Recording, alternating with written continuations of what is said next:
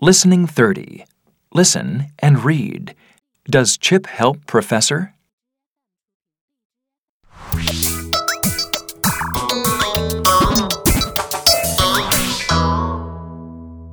I'm trying to invent a new machine, but there isn't enough light in here. I can turn the light on, Professor. Is it bright enough now, Professor? It's too bright now. Turn the lights down, please, Chip. It's too dark now. I know. I can't see anything.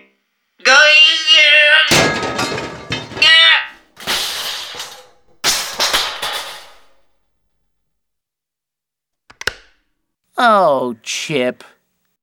Sorry, Professor.